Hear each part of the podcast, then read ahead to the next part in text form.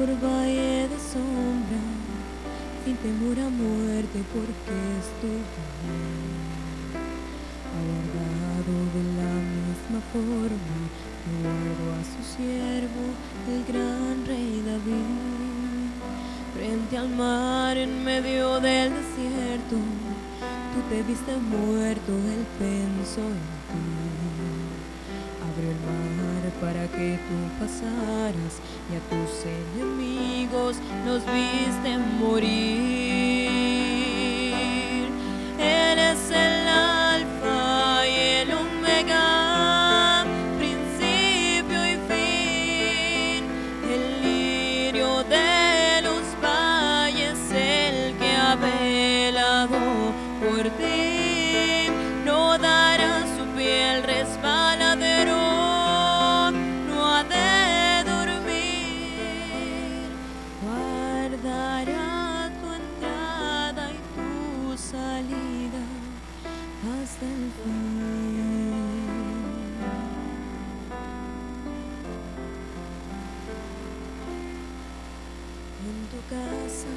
Falta alimento, ni existe sediento, Él es tu. Es umbrera para tu camino, si te sientes débil, hay fuerzas en Él. Ha llevado tus enfermedades, tus debilidades, tus pecados míos entregó la vida de su hijo, a quien tanto amaba, lo hizo por ti. Ese día sonará trompeta y a su pueblo amado él verá venir. En la nube con todos los santos, como aquella tierra que les prometió.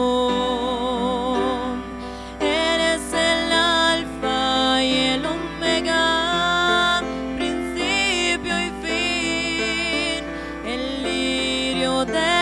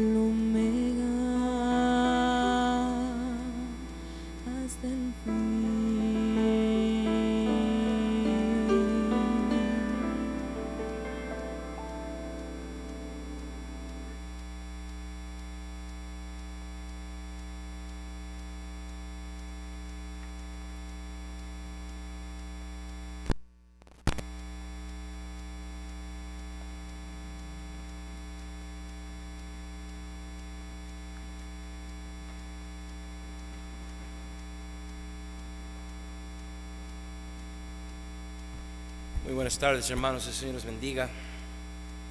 Abra sus Biblias en Romanos capítulo 12, por favor.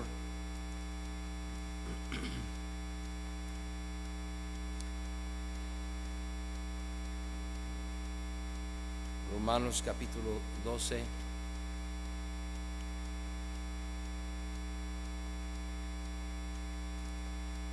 ¿A cuántos de ustedes les agradó este canto especial que cantó Christian? ¿Sí de veras?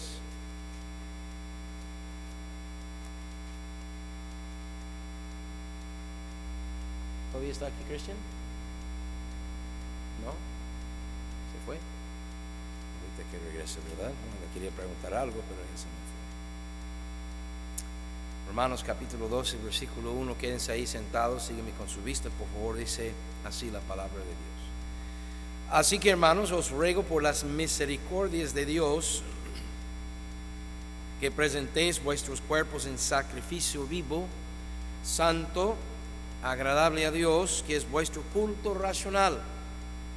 No os conforméis a este siglo o este mundo, sino transformaos por medio de la renovación de vuestro entendimiento, para que comprobéis cuál sea la buena voluntad de Dios ¿qué dice? Agradable y perfecta. Quiero hablarles en esta tarde por unos momentos sobre un pensamiento que el Señor me dio en, en medio de una pues una preparación de otro mensaje, un mensaje que tenía que ser muy atinado, un mensaje que ocupaba prudencia de mi parte, pero ocupaba también la dirección del Señor porque era uno de estos mensajes, ah, uno en, en, mil, por decirlo así, es un dicho nomás, pero ah, un mensaje que tenía una carga en mi corazón para compartirlo por algo que estaba sucediendo en, en la conferencia donde estaba yo predicando. Le dije, Señor, no puedo quedarme callado, tengo que sacar su palabra, a la cual he sido fiel durante todos estos años. Y lo voy a tener que exponer, Dame sabiduría para hacerlo, porque el Señor me dio sabiduría y dentro de todo lo que estaba preparando me, vino al corazón este pasaje. Y yo les pregunté a los hermanos que estaban ahí presentes, lo quería preguntarle a Christian después de ese canto, si le era agradable o no. ¿Le es agradable a usted? cantar. ¿Okay? Pues ya nosotros ya votamos en su ausencia también era agradable para nosotros. Amén. Yo quiero pensar si eso era agradable para ella, fue agradable para al menos la mayoría de nosotros, yo creo que todos en realidad. yo creo que también para Dios. Pero lo que yo quiero hablarles en esta tarde es sobre la voluntad de Dios que es debe de ser para uno agradable. De que es buena la voluntad de Dios para nosotros, bueno, no podemos tener en duda. Siempre la voluntad de Dios va a ser buena para nosotros. Y siempre va a ser buena para otros también, porque si estamos haciendo lo que Dios desea de nosotros, esto será de bendición a otras personas, tanto a incrédulos que de alguna manera recibirán el Evangelio mediante nuestro servicio a Dios y también para el pueblo de Dios que recibirá edificación y bendición mediante nuestro servicio a Dios. La, la voluntad de Dios para nosotros sí es buena siempre, pero yo pregunto, ¿es agradable? Sobre ese tema quiero hablarles. Y esa pregunta les hice a los hermanos en esta conferencia. Es más, lo pregunté a los pastores y había un buen grupo de pastores. Si a ellos les era agradable servir a Dios como pastor, misionero, evangelista, lo que, lo que había presente, para, para mí lo es. Para mí lo es muy agradable. A mí me agrada. Yo les dije a ellos lo que yo voy a decir esta noche. Si esto no me fuera agradable, yo haría otra cosa y sé hacer muchas cosas pero esto a mí me agrada. Sobre esto quiero hablar en esta noche. La buena, agradable y perfecta voluntad de Dios para tu vida. Oramos.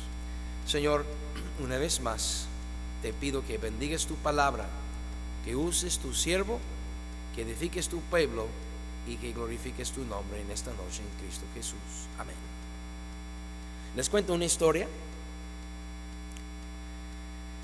En el año, no importa si dicen sí o no, porque los voy a, ya sabían, ¿verdad? Les voy a contar. Deberían de complacerme en decir, sí, sí, cuénteles una historia. En el año 2011, bueno, un, tiempo antes, no, no recuerdo exactamente la fecha cuando, pero poquito antes había yo dado vuelta en mi cabeza eh, tantos años que había servido a Dios, desde antes que naciesen mis hijos, yo estaba sirviendo a Dios, pues, obviamente antes de conocer a mi esposa, yo ya estaba sirviendo al Señor de tiempo completo. Yo desde el mes de junio del año 90, tiempo completo sirviendo al Señor. Y a mi esposa la conocí en el 91 y nos casamos en el 92 y nos vinimos a México en el 93. Pero más o menos ah, en el principio del año 2011, o el fin de dos, creo que el fin de 2010, pero ya 2011 ya la tenía bien armado el asunto de un viaje de cacería, cacería de venado. Y pensando en mi tierra natal, porque tenía amigos allá y, y yo sabía que había mucho venado allá, y dije, un viaje a mi tierra cosa que en todos los años sirviendo al Señor no había hecho, no habíamos tomado unas vacaciones extendidas como algunos de ustedes. Que nada más de repente le pregunto, y hermano fulano, no, es que fue al sur, ¿verdad? Y bueno, un mes después llegan. Pero bueno, tomé la decisión y comencé a investigar qué haría falta para llevar mis hijos a la cacería. El Jay ya estaba entrando precisamente ese año el colegio bíblico y él no iba a poder ir con nosotros porque él estaba entrando el, el colegio. Pero el, el- el Bobby y el brother y mi esposa nos armamos, nos organizamos, me prestaron un pickup, en ese entonces no tenía yo un carro adecuado, me prestaron un pickup y nos fuimos a Nueva York.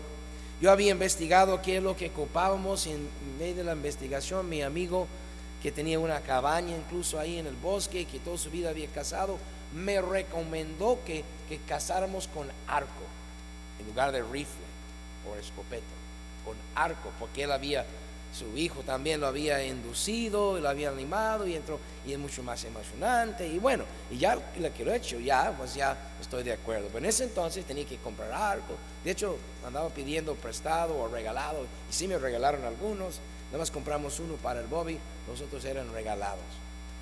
En fin, ¿qué tiene que ver todo eso con la buena y agradable voluntad de Dios? Bueno, pues yo sacrifiqué, yo invertí, yo gasté y fuimos a Nueva York.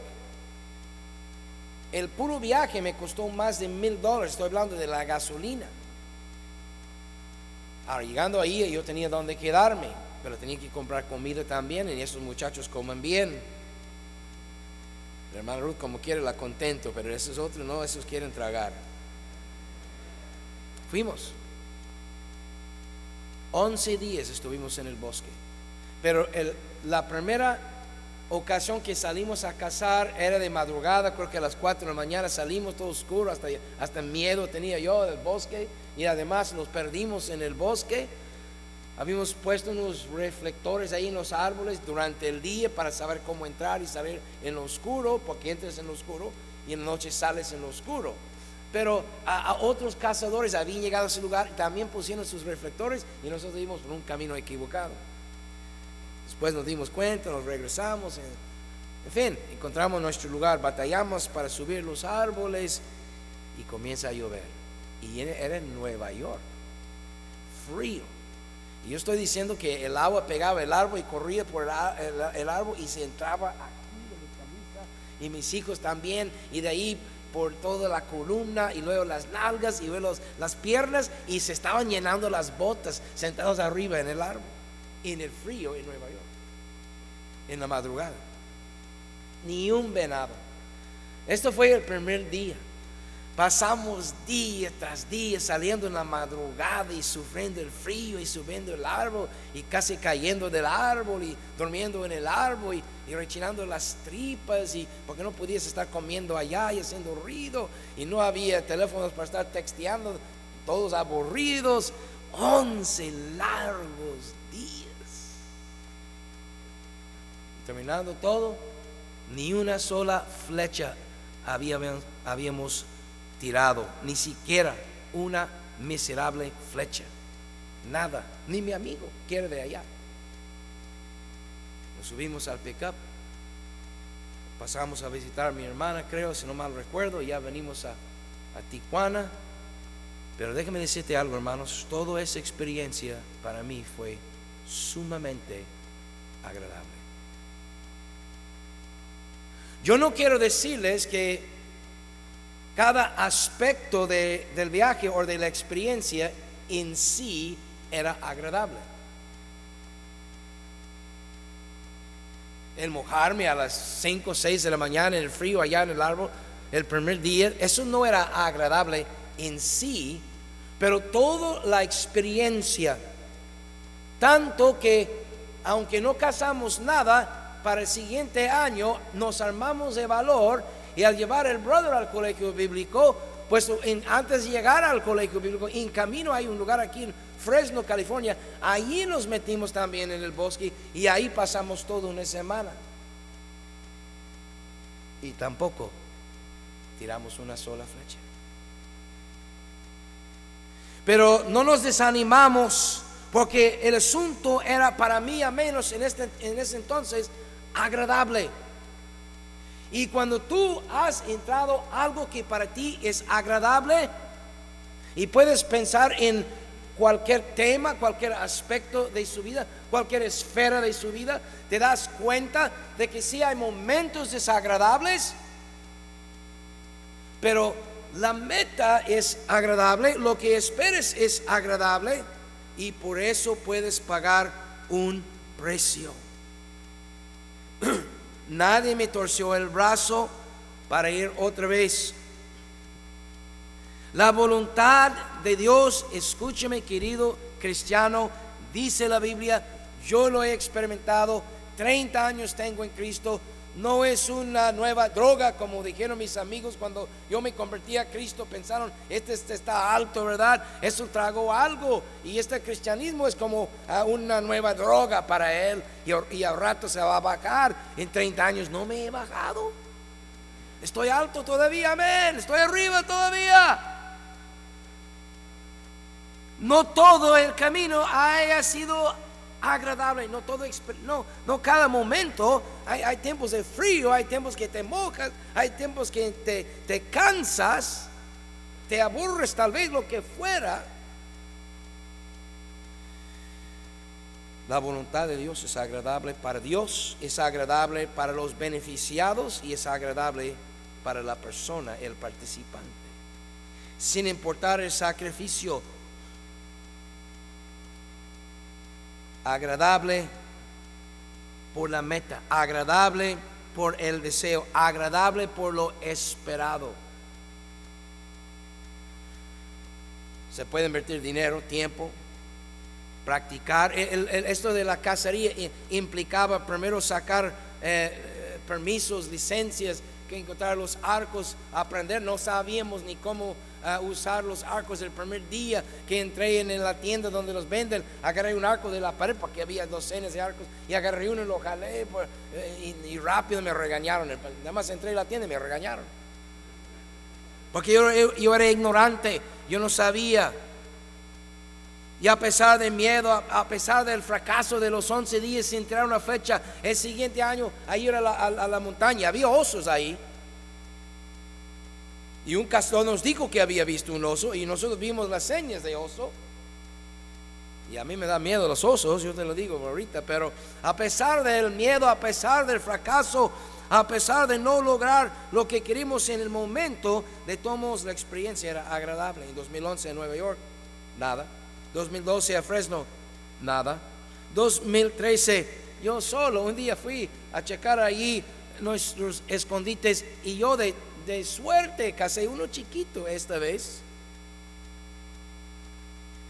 Ya en 2014 fuimos a, Ohio y en Ohio en el primer día fue un sábado temprano, el, el, el, el- y yo, brother y yo, a 7 de la mañana creo, más o menos me marca y me dice, ya tengo uno. Uno, ¿qué le dije? Un venado. Pues pégale, ya lo pegué, aquí está, ya lo maté. Y no lo creí. O sea, era el primer día. ¿Cómo que en el primer día con arco tan temprano en mañana ya lo mató uno? Y hasta yo me enojé. Uno por envidia y otro porque yo quería quedarme ahí y casar y que no me estuviera, ¿verdad? Y lo que me estaba diciendo es vente a ayudarme, ¿no? Lo bueno es que ahí no es montaña, todo está plano y no estaba lejos. De dame una hora y ahorita voy. Y sí, después fui. Lo ayudé, lo limpiamos y buscamos un carnicero que nos pudiera hacer los pedazos allá y encontramos y lo entregamos. Fuimos a celebrar y otra vez en la tarde al bosque de nuevo. Estamos ahí en la, en la- tarde y de repente otra vez me marca, me dice, ya maté otro. ¿Cómo? Le dije, en el primer día no se hace, hermanos, y menos con arco, amén. Este en el primer día toma dos venados. El siguiente día era domingo, no, nos, nos salimos a cazar el domingo. El lunes en la, tarde yo casé uno también y venimos con bastante carne esta vez. Este fue 2000 2015. Ah, per- perdón, 2014. En 2015 fuimos al mismo lugar y cazamos cuatro, si no mal recuerdo. Y creo que perdimos uno, uno un, un macho bien bonito que, que se nos fue. En 2016 yo tomé un venado bastante grande, aunque los cuernos no muy grandes, y los dos tomamos unas hembras y vinimos con mucha carne. El año antepasado yo tomé uno de trofeo que está en mi oficina. Si quieren pasar allá por 10 pesos te lo muestro. Claro, los 10 pesos para la ruta, amén.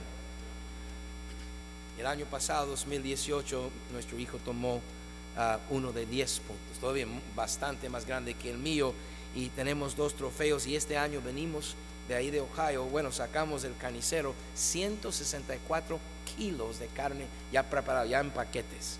164 kilos, 360 libras. Tuve que regalar 80 libras de carne porque no cabían en todas las, las hieleras que teníamos. Y todo esto, queridos hermanos, ha sido agradable. Es agradable pa- para mí porque es algo que, que yo quiero hacer. Y si nos costó y si se paga un precio, pero lo mismo sucede en la vida cristiana. Pero tú no puedes entrar a la vida cristiana y el primer día y sacar un trofeo. 2011, 2012, 2013, 2014, 2015, 2016 y hasta 2017. Siete años de gastos en licencias, de permisos, de viajes, de prácticas, de equipo, etcétera, etcétera, de videos, de revistas, de artículos, etcétera, etcétera, etcétera.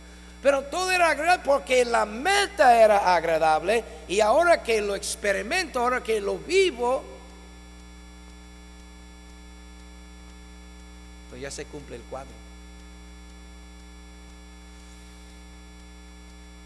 Dice la palabra de Dios ahí en el versículo 2, para que comprobéis. Ahora he comprobado, tanto en mi vida secular, estoy usando un ejemplo secular porque ustedes no aguantan los ejemplos espirituales, amén. Pero ah, en la vida espiritual, en la vida secular, lo he experimentado, lo he comprobado que es agradable hacer la voluntad de Dios. Entonces, queridos hermanos, ¿por qué muchos cristianos están aguantando apenas su vida cristiana? Y no les es agradable. Es muy sencillo, la conclusión es muy sencilla. Obviamente tengo más puntos en mi bosquejo, pero la conclusión aquí es muy sencilla. Si tu vida cristiana no le es agradable, es muy sencillo, no estás haciendo la voluntad de Dios. Estás haciendo la voluntad de alguien más. Y hay, perdóname, pero hay muchos pastores, creo yo, ah, y, he sido culpable yo, pero hay muchos pastores, estoy seguro, y hay muchos líderes en nuestras iglesias que andan ahí torciendo brazos, queriendo hacer la gente hacer su voluntad y no dirigir la gente para que hayan y hagan la voluntad de Dios que es perfecta, buena y qué cosa? Agradable. Es agradable, hermanos. Oiga, la cacería es algo agradable. Vale la pena sacar la lana, vale la pena hacer los viajes. Nos hicimos un viaje a, Nuevo México y 10 horas de manejar no me hizo pesado para nada. Yo gasté aquí, yo gasté allá. 1.400 dólares, 1.500 dólares que no tenía yo, la pusimos allá para que apostáramos para los permisos y no los ganamos. Me regresaron los 1.400 dólares, gracias a Dios. Quedaron con un poquito, ¿verdad? Entonces ahí invertí otra vez para ir de cacería de alce, no de venado, de alce. Dicen que la carne de alce es mejor. Por seguro es diferente la casa de alce porque el venado te subes a un árbol, te escondes ahí y el venado te pasa enfrente y lo pegas y se acabó. Con el alce tienes que subir a la montaña y bajar el valle, subir a la montaña y bajar el valle y para allá y para allá. Y donde los oyes los tienes que buscar. Y el alce anda bien protegido, el venado te pasa enfrente a, a solas. A veces dos hembras vienen juntas allá, pero los alces, el macho anda con unos 20 o 30 hembras alrededor. Ahora, no sé quién está cuidando a quién, pero resulta difícil para el cazador, es lo que quise decir. Porque nada más te vea uno de estos animales y todos se pelan. La voluntad de Dios, queridos hermanos, se comprueba, se puede comprobar que es buena, pero la tienes que encontrar primero. Yo dejé mi trabajo en el año 90. Me vine a aprender español. En 93 venimos como familia. En 94 nos, nos, encontramos en el Sánchez Tahuá trabajando ahí, no tenía amigos, no tenía dinero, no, no tenía, no sabía nada, todavía no sé mucho, pero sé más que tú, amén. no teníamos experiencia con luchas, con carencias, con incertidumbres, pero andábamos en camino, en rumbo a la voluntad de Dios que es agradable, así que no es no es insoportable la carencia, la inversión, el sudor, el frío, la lucha, el dolor, la crítica, lo que venga, porque estás yendo atrás de la voluntad nada menos de Dios. Pero muchos cristianos no saben nada de la voluntad de Dios. Nada. Y por eso viven de miserables. Y por eso todo les sale a, a peste. Nada que no me gustó este señor. Nada que no me gustó como el hermano. Nada que no me gustó aquí. Nada que no me gustó.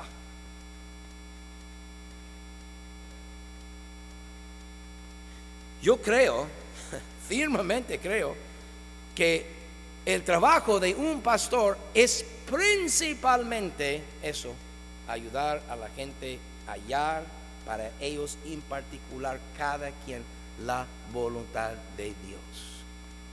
Por eso todos mis asistentes son testigos de eso y los que trabajan conmigo en el liderazgo saben, yo no soy un dictador. La gente me ve se espanta, no, el pastor es bien duro, bien dictador. No, todo lo opuesto. Pastor, yo creo que Dios quiere que yo haga eso. Pastor, yo quiero hacer el otro. Es muy raro que yo diga, no hagas eso. Es muy raro. Yo no pretendo conocer la voluntad de Dios para todas las vidas de las personas en esta iglesia. Obviamente hay cosas que yo puedo decirle, esto, lo que tú estás diciendo, esto no es la voluntad de Dios, porque la Biblia dice que no debes de hacer aquello y, tú quieres hacerlo. No. Pues hay cosas que sí. Pastor, yo creo que el Señor quiere que yo gane almas. Pues yo creo que el Señor quiere que todos ganemos almas. Amén. Pero yo no sé si el Señor quiere que tú vayas el sábado o que si tú vayas el lunes. A lo mejor el Señor te quiere usar ahí en la universidad y no está interesado que vengas el sábado, pero sí te quiere usar en la universidad, yo no sé. Pero hallando nuestro lugar, la voluntad de Dios, entonces las luchas tienen sentido. Entonces sí los podemos soportar. Ustedes lo han experimentado en otros aspectos de sus vidas, en noviazgo, por ejemplo. Tienes la meta, tienes la esperanza. Algunos están desesperanzados, pero ah, ya les pasó no solamente el tren, ya se le pasó hasta el topo, ¿verdad? Y ya. Es que hoy en la mañana me pasó un topo ahí atrás de mi carro. ¿Es una rata? No, era, un topo. yo todos los días, yo oro esta oración por mis hijos. Señor, ayuda a mis hijos a hallar tu voluntad no estoy diciendo que no creo que están haciendo la voluntad de Dios ahorita, pero estoy consciente de que lo que esta etapa de su vida están haciendo para el Señor a lo mejor no es el plan final. Mi servicio a Dios fue desarrollándome, terminé aquí en Tijuana. Si el Señor me hubiera avisado desde el principio, yo no vengo, amén. yo busco otra chamba, amén. Pero ya estoy aquí en la voluntad de Dios, amén. Yo no sé la voluntad de Dios para ellos. Yo todos los días, Señor, enséñeles que hayan su voluntad y que lo hagan. Porque yo sé esto. Si ellos hayan la voluntad de Dios para sus vidas y lo hagan, será agradable. Habrá inversión de tiempo, de dinero, de esfuerzo, habrá momentos de luchas, pero será una vida agradable. Ahora, yo no, yo no quiero decirle que estoy con eh, la premisa o el fundamento de que, que ellos tengan una excelente y happy vida. No, no, no estoy hablando de que sean felices. Lo que estoy diciendo es que hayan la voluntad de Dios y dentro de la voluntad de Dios serán felices. Porque tú puedes ser feliz por un momento, por un tiempo, afuera de la voluntad de Dios, pero no es de lo más profundo, no es lo que más vale. No hay nada que compara con estar en la voluntad de Dios, venga lo que venga. Y cuando los cristianos y una congregación hayan encontrado la voluntad de Dios y lo están haciendo, les es agradable, soportan mucho, hasta las, hasta las tonteras del pastor soportan. Porque están en la voluntad de Dios. Romanos capítulo 12, de nuevo, por favor, en el versículo 3. Digo pues, por la gracia que me es dada, a cada cual que está entre vosotros, que no tenga más alto concepto de sí que el que debe tener, sino que piense de sí con cordura conforme a la medida de fe que Dios repartió a cada uno, porque de la manera que en un cuerpo tenemos muchos miembros, pero no todos los miembros tienen la misma función, así nosotros siendo muchos somos un cuerpo en Cristo y todos miembros unos de los otros. Yo creo que se nota primeramente el contexto de esta, de esta porción de la escritura. Está, este, está ligada inseparablemente del pensamiento del apóstol que está hablando, eh, diciendo hermanos, hermanos, entréguense, entréguense su cuerpo santo para servir a Dios. Ese es vuestro culto racional y lo, es lo razonable que debemos de hacer todos. Y cuando lo haces, cuando tú te pones tu vida en las manos de Dios, Él te va a guiar a su voluntad y hallando su voluntad, tu vida será agradable a pesar de las luchas, como hemos mencionado. Pero inmediatamente dice, pero no, te, no todos tenemos la misma función. No, no todos van a ser grandes ganadores de almas. No todos van a ser maestros no todos van a tocar el piano, que yo quisiera, pero no todos van a tocar el piano. No todos van a tocar el violín, no todos van a cantar. A, menos no van a cantar bien, amén. Pero no, no, no todos van a hacer la misma función. Es lo exactamente enseguida lo que dice Pablo. Pero hay algunos frustrados porque están queriendo ser pie, pero son manos. Les pregunté a los hermanos allá en la conferencia si alguien de ellos podía caminar sobre las manos. ¿Cuántos de ustedes pueden caminar sobre las manos? Con los pies arriba. Levánteme su mano. ¿Solo tú, George? Ah, ¿tú? ¿Todavía, hermano Flores? No, lo has calado últimamente, ¿verdad? Pues yo sí lo calé en mi hotel. ¿verdad? Y a ver si yo puedo hacerlo, ¿verdad? Y no, no, no, no. Me pude parar, pero ya me dio miedo tomar el siguiente pase. No, no. Pero yo en mi juventud yo caminaba sobre las manos. No más de, de loco, ¿verdad? Llamar la atención a los chamacos, por supuesto. Sí funcionaba, amén. Pero bueno. Pero porque yo puedo caminar sobre mis manos o tú puedes hacerlo, no quieres decir que debes de andar caminando sobre tus manos. Dios te dio patas. Amén. Pies pies. Camina sobre sus pies. Porque aunque puedes caminar sobre las manos, en un momento dado te vas a sentir bien incómodo. Y no vas a permanecer. En cambio, camina sobre tus pies. Esa es la función de los pies, ¿verdad? Y cuando el cristiano encuentra su función en el cuerpo de Cristo, no, no, no solamente lo hace, permanece y es feliz haciéndolo a pesar de lo, eh, no sé, que le cae gordo el pastor, que ujiera y le da cara de fuchi, que no sé qué le dijeron, le pegó la pena, no sé, mil cosas, qué sé yo. Que llegó tarde el camión, que llegó temprano el camión, que el, el pastor predicó muy largo, que otra vez nos sacaron la lana, no sé, mil cosas. No le importa porque estás haciendo lo que te agrada. Cuando andaban ahí noviando pagaban cualquier precio porque le agradara a aquella o aquel. ¿Sí o no? Así andan varios, yo los veo. Piensa de sí conforme, dice ahí. Piense de sí con cordura conforme a la medida de fe que Dios repartió a cada uno. Tienes que pensar, tienes que analizar a sí mismo y tienes que ser honesto, humilde. La voluntad de Él es agradable, la tuya no será.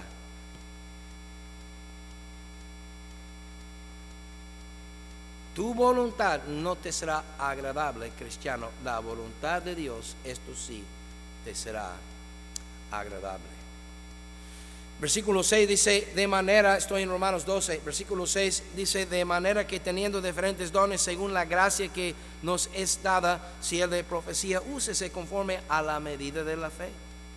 O sea, yo no voy a tratar de predicar como el pastor fulano de tal o el pastor mangano o o sea, sí pasé esa etapa de mi vida cuando intentaba yo ah, imitar y, y, no toda la imitación es mala, no estoy diciendo, no, no malinterpreten lo que estoy diciendo. Pero llegó el momento cuando dije, yo no, yo no soy fulano y tal, ¿por qué tengo que predicar como él? Un día estaba predicando una conferencia, no recuerdo ni dónde, y después de predicar se me acerca un señor y me dice, un hermano dice, ¿usted es David Cortés Peña de Tijuana? Que yo tenía ganas de decir que sí. No, no, yo soy Roberto Walker. ¿Por qué? Dice, pues usted predica igual como él. Yo lo escuchaba por cassette. Yo dije, amén. No, no, yo no lo soy. Amén. Yo dejé de preocuparme de predicar como fulano o parecerme como mangano. El Señor, yo soy tu siervo, yo soy lo que soy. Si para algo me has llamado, pues algo me has usado. Hermano, no te trates de imitar a aquel, no te, no te, no te compares con aquella o con aquel. Échale ganas en lo que a ti te toca. Lo que Dios tiene para ti. Versículo 7, o si de servicio en servir. Hay algunos excelentes en servir y hay otros que no sirven para servir, para nada. No sirven. O en el sentido de ser serviciales, ¿verdad? O el que enseña en la enseñanza, el que exhorta en la exhortación, el que reparte con liberalidad, el que preside con solicitud, el que hace misericordia con alegría. No todos son muy misericordiosos. Yo quisiera ser más misericordioso de lo que soy, pero gracias a Dios en nuestra congregación hay hermanas y hay hermanos, pero súper misericordiosos pero no sirven para exhortar. Porque su corazón se rebose de pura misericordia. Y cuando ven a alguien que necesita la exhortación, la misericordia los domina y no pueden exhortar. Pero hermanos, ellos no necesitan ah, eh, eh, aprender a exhortar. Eso no es el don que Dios les ha dado. Dios les ha dado el don de la misericordia. Yo exhorto para todos, amén. Pero Ah, hay algunos que también todo el tiempo te andan diciendo y no creen que yo soy el único, a mí también me exhortan. Yo no estoy mencionando Norris porque no está presente el hermano Rafa Laguna, pero hay personas que nomás llegan y te exhortan, te dan duro, amén. A lo mejor me escuchó por Facebook, perdona mi hermano, pero es cierto o no. Ese hermano te llega y te exhorta si quieres o no. Pero está bien, es una bendición, es un don que él tiene. 1 de Corintios capítulo 2, yo creo que aquí vamos a terminar. No sé si tienen prisa, pero aquí vamos a terminar. Um, 1 de Corintios capítulo 12 e, e, es algo que hay que considerar, hermano, porque yo no, mi, mi punto aquí, mi fin no es que estés feliz. Mi fin es que hagas la voluntad de Dios. Y haciendo la voluntad de Dios con luchos, con carencias, con momentos difíciles, con el frío, con la lluvia, con todo, entonces tendrás una vida agradable. 1 de Corintios capítulo 12, versículo 12. Porque así como el cuerpo es uno y tiene muchos miembros, pero todos los miembros del cuerpo, siendo muchos, son un solo cuerpo, así también Cristo. Está claramente hablando Pablo de la iglesia. Porque por un solo espíritu fuimos todos bautizados en un cuerpo, sean judíos o griegos, sean esclavos, sean esclavos o libres, y a todos se nos dio a beber de un mismo espíritu. Además, el cuerpo no es un solo miembro, sino muchos. Si dijera el pie, porque no soy mano, no soy del cuerpo, por eso no será del cuerpo. Y si dijera la oreja, porque no soy ojo, no soy del cuerpo, por eso no será del cuerpo. Si todo el cuerpo fuese ojo, ¿dónde estaría el oído? Si todo el fuese oído, ¿dónde estaría el olfato? Mas ahora Dios ha colocado los miembros, cada uno de ellos en el cuerpo como Él quiso, no como yo quise, no como tú quieres. Ay, que los pastores somos bien tercos y lentos para aprender de que Dios tenía un propósito para cada quien, pero nosotros queremos que todos sean exactamente lo que nosotros digamos. Y ya. Aunque nosotros algunos tardamos 20 años para llegar donde estamos, pero que queremos los demás que ya, ¿verdad? Yo, yo creo que hay algunas cosas, bueno, ya, ya es que el siguiente punto es algunas cosas que todos debemos de hacer, pero estoy brincando, voy a, voy a frenarme aquí en la que les dije que iba a parar aquí en este pasaje, pero va hasta el versículo 27. Entonces, el versículo 19, porque si todos fueran un solo miembro, ¿dónde estaría el cuerpo? Pero ahora son muchos los miembros, pero el cuerpo es uno solo, ni el ojo puede decir a la mano, no te necesito, ni tampoco la cabeza a los pies, no tengo necesidad de vosotros antes bien los miembros del cuerpo que parecen más débiles son los más necesarios y aquellos del cuerpo que nos parecen menos dignos, a estos vestimos con más, eh, más dignamente. Y a los que en nosotros son menos decorosos se tratan con más decoro, porque los que en nosotros son más decorosos no tienen necesidad, pero Dios ordenó el cuerpo dando más abundante honor al que le faltaba para que no haya des benevolencia en el cuerpo, sino que los miembros todos se preocupen los unos por los otros, de manera que si un miembro padece, todos los miembros se duelen con él. Y si un miembro recibe honra, todos los miembros con él se gozan. Vosotros pues sois el cuerpo de Cristo y miembros cada uno en particular. Y esta porción de cada uno en particular lo quiero desarrollar un poco más pero ya voy a terminar en esta noche. Y vamos a hablar un poco sobre lo que todos, aunque seamos diferentes miembros ah, del cuerpo con diferentes funciones en particular, hay algunas cosas que todos los miembros del cuerpo deberían de hacer. Y luego ah, hay algunas cosas que solamente tú puedes hacer. Yo no puedo hacerlo, yo no debo hacerlo, que solo tú puedes hacerlo. Pero hasta que encuentres este lugar y hasta que le entres, no, tu vida no será agradable. Su propósito de vida no será agradable. Estará luchando siempre que sí, que no, si voy, no voy, le entro, no le entro. Esa es la lucha que muchos están teniendo hoy en día.